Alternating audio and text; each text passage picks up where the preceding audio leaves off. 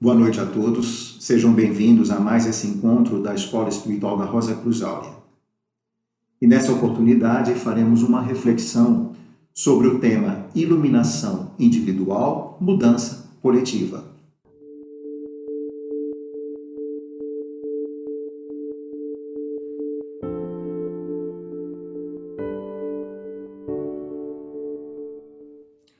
Como introdução, amigos, rememoramos aqui o nosso último encontro, quando tratamos do tema O caminho da iniciação à iluminação.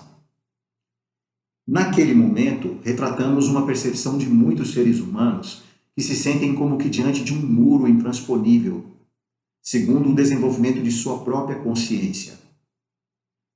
Enquanto sociedade e enquanto indivíduos, Parece que nos encontramos num ciclo repetitivo sem fim e muitas vezes sem esperanças. A sina do egocentrismo que gera constantes conflitos, violências, injustiças e toda sorte de dificuldades prossegue firme, já há milhares de anos. Apenas alterado pelo verniz cultural da época em que se manifesta. Dissemos, amigos, que a única possibilidade de mudança estrutural da consciência ocorrerá por um processo conhecido como despertar ou iniciação. E com essa mudança estrutural, não estamos aqui nos referindo a uma, mudança de comportamento, mas de uma transformação na forma como a nossa consciência funciona Dissemos ainda que atualmente a nossa consciência funciona de uma forma egocêntrica, com a ativação de apenas um núcleo conhecido como eu consciente. Entretanto, a nossa consciência, amigos, é composta de dois núcleos, sendo um o espelho do outro, a saber, um núcleo original que pertence ao microcosmo chamado de centelha do espírito, e sua projeção espelhada na matéria, chamada de eu consciência.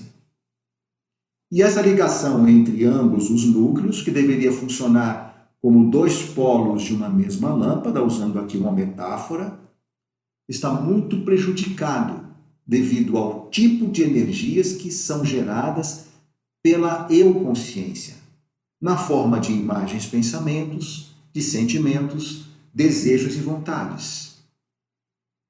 Na metáfora da lâmpada, podemos dizer o polo eu consciente está oxidado. Assim, o espelhamento do núcleo original na matéria não é um espelhamento puro. A imagem espelhada permanece distorcida devido a espessas camadas que, qual um filtro, circulam envolvendo os fluidos que compõem a nossa consciência eu. Entretanto, mesmo diante dessa distorção, ainda há alguma polarização entre esses núcleos, alguma comunicação entre eles, que pode variar de intensidade de uma pessoa para outra na forma, essa comunicação indutiva de calor. Na metáfora da lâmpada, às vezes uma lâmpada acende fraquinha ou pode até ficar piscando, apenas de se aproximar de um potente campo de energia. Essa ligação indutiva, amigos, nos faz aspirar aos mais elevados valores, tais como amor, eternidade, justiça, sabedoria. Valores esses que, em realidade, não conhecemos na sua plenitude, pois não estão presentes como memórias em nosso ser. E esse fato, amigos, é surpreendente para a nossa ciência e seus pesquisadores. De onde vem, afinal, essa aspiração por algo superior?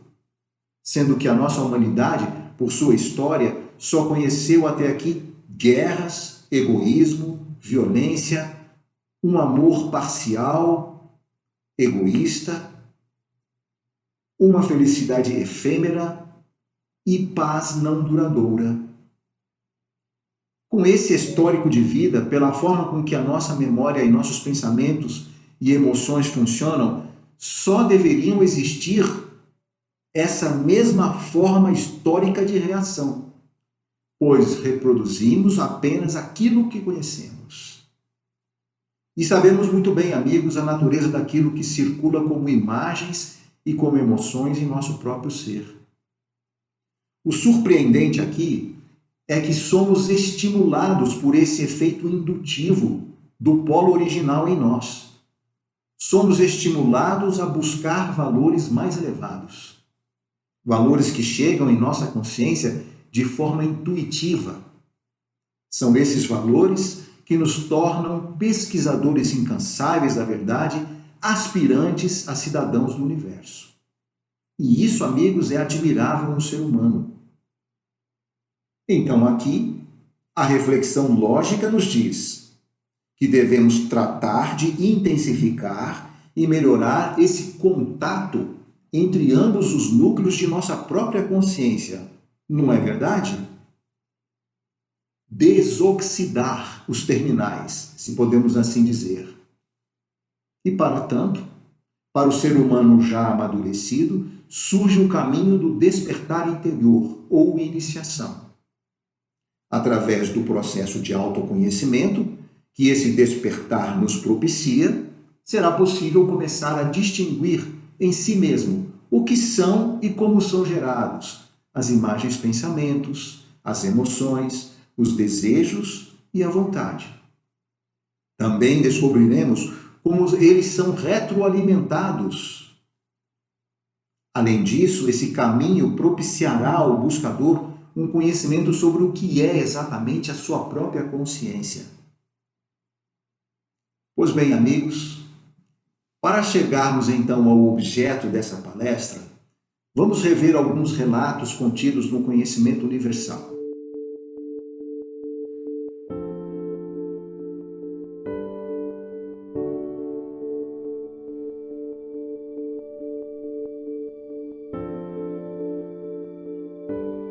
No caminho de desenvolvimento da consciência, ela passou por vários estágios que são conhecidos como o estado mineral, onde a consciência vivia como que num estado de inconsciência. O estado vegetal, onde a consciência vivia um estado de sono sem sonhos. O estado animal, aonde a consciência vivia um estado de sono com sonhos e aonde a manifestação das consciências se dava na forma de uma alma-grupo. E desse estado de alma-grupo, a consciência amadureceu até poder se individualizar na forma de um microcosmo, o chamado estado de individualização. Alguns pesquisadores, amigos, acreditam que já se passaram alguns milhares de anos desde o início desse processo do chamado individualização do microcosmo, a individualização da consciência. Esse processo é visto e reconhecido a partir da vida primitiva grupal à vida do homem moderno individualista. Esse processo iniciou-se quando a nossa espécie adquiriu o chamado pensamento concreto, formado pela quarta substância, a substância do pensamento. O uso dessa capacidade pensante foi uma festa para a jovem humanidade. E o resultado foi a criação exagerada do pensamento numa orientação voltada para si próprio, conhecida como o egocentrismo. Então, dessa forma, o polo da consciência ligado ao nosso eu tornou-se presa de suas próprias criações e distanciou-se muito do polo original que vinha se individualizando junto com o polo de nossa consciência eu. O peso dessa atividade egocêntrica criou então uma realidade particular, um mundo próprio, pois aquilo que você pensa está baseado naquilo que você percebe. E o que você percebe está baseado num sistema sensorial que é formado da própria substância astral que nos envolve, portanto, fortemente influenciada pelo pensamento. Essa forma de perceber e de pensar, que é compreendida como realidade, se consolida cada vez mais em nosso interior e se propaga em nosso mundo exterior como se fosse um filme próprio que projetamos na tela do mundo o grande campo astral da natureza. E todos os humanos amigos fazem a mesma coisa. O campo astral coletivo da humanidade contém toda a vida de pensamentos de todos os seres humanos e da forma de perceber de cada um. Fazem uma ideia disso, amigos? As pessoas se auto-influenciam com suas projeções mentais e os pensamentos vão circulando de um lado para o outro e se fortificando cada vez mais. Vão se agrupando por similaridades e formando gigantescos titãs de energia circulante no mundo astral. Essas imagens vão e voltam. Velhas ideias vão e voltam. E isso soa bem familiar nessa época, não é mesmo? É por isso, amigos, que é, em Eclesiastes 1, 9, é dito: o que foi, tornará a ser. O que foi feito se fará novamente. Não há nada novo debaixo do sol. Assim, dessa forma, qual a saída?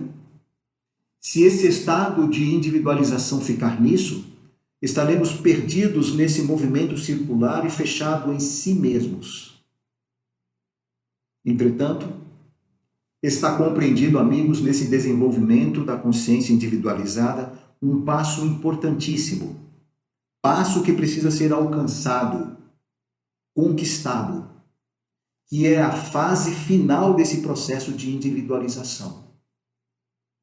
E essa fase, esse passo final, é conhecido como autoconsciência.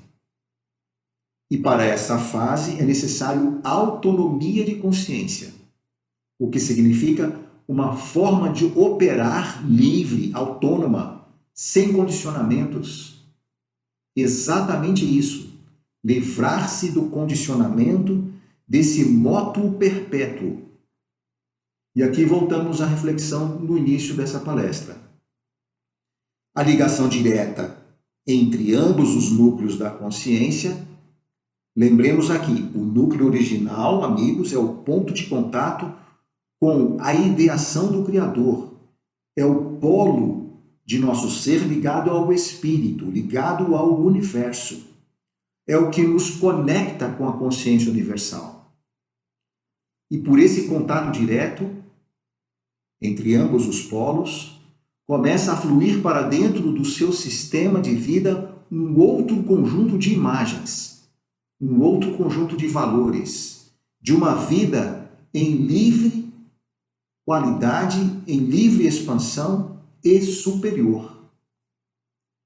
Essas imagens e valores chegam até nós de forma intuitiva, pois não são recebidas diretamente pelo pensamento concreto. E essas imagens percebidas então como insights vão criando uma circulação em nosso ser e gradativamente vão sendo compreendidas pelo mental concreto. Ao mesmo tempo, o nosso mundo interior vai, se, vai sendo descortinado para a nossa compreensão, bem como essas imagens também vão se projetando da mesma forma na tela da humanidade, no grande campo astral da natureza. E a bolha de percepção da falsa realidade que vivemos vai sendo quebrada e substituída por um movimento centrífugo de energias irradiantes. Ao mesmo tempo, uma orientação expansiva da consciência se manifesta. Percebam aqui, amigos, a orientação contida nesse tipo de imagem ou energia irradiante e imaginem vocês o que essas energias carregam de valores. Observem que elas só poderão atuar em níveis de frequência maiores e estarão circulando e se projetando acima dos titãs desse mundo. Imaginem, pela mesma lei de atração, o que vai acontecendo com essas imagens superiores no interior e no exterior. Imaginem também que essas imagens não tomam o mesmo caminho das anteriores, num circuito fechado, pois há uma via aberta em nosso ser através desse núcleo do polo universal em nós. Então, o grande auxílio à coletividade vem da atividade que está sendo projetada além da nossa percepção comum. Por isso, nós afirmamos, amigos, que a iluminação individual impacta fortemente no despertar coletivo. É claro que todos os seres humanos aqui terão que passar por esse processo de reconexão interior. Mas, se estiverem fora das bolhas de percepção, certamente muito será poupado em termos de sofrimento e em tempo de despertar. Assim, amigos e amigas, em uma breve síntese, esse é o mistério da chamada pesca maravilhosa. Esperamos que tenhamos sido úteis em expor esse tema, que nos traz uma profunda alegria diante das grandes possibilidades que ele apresenta e nos coloca claramente como reais. E dessa forma nos despedimos de todos, desejando a todos uma boa noite e um bom descanso. Até o nosso próximo encontro.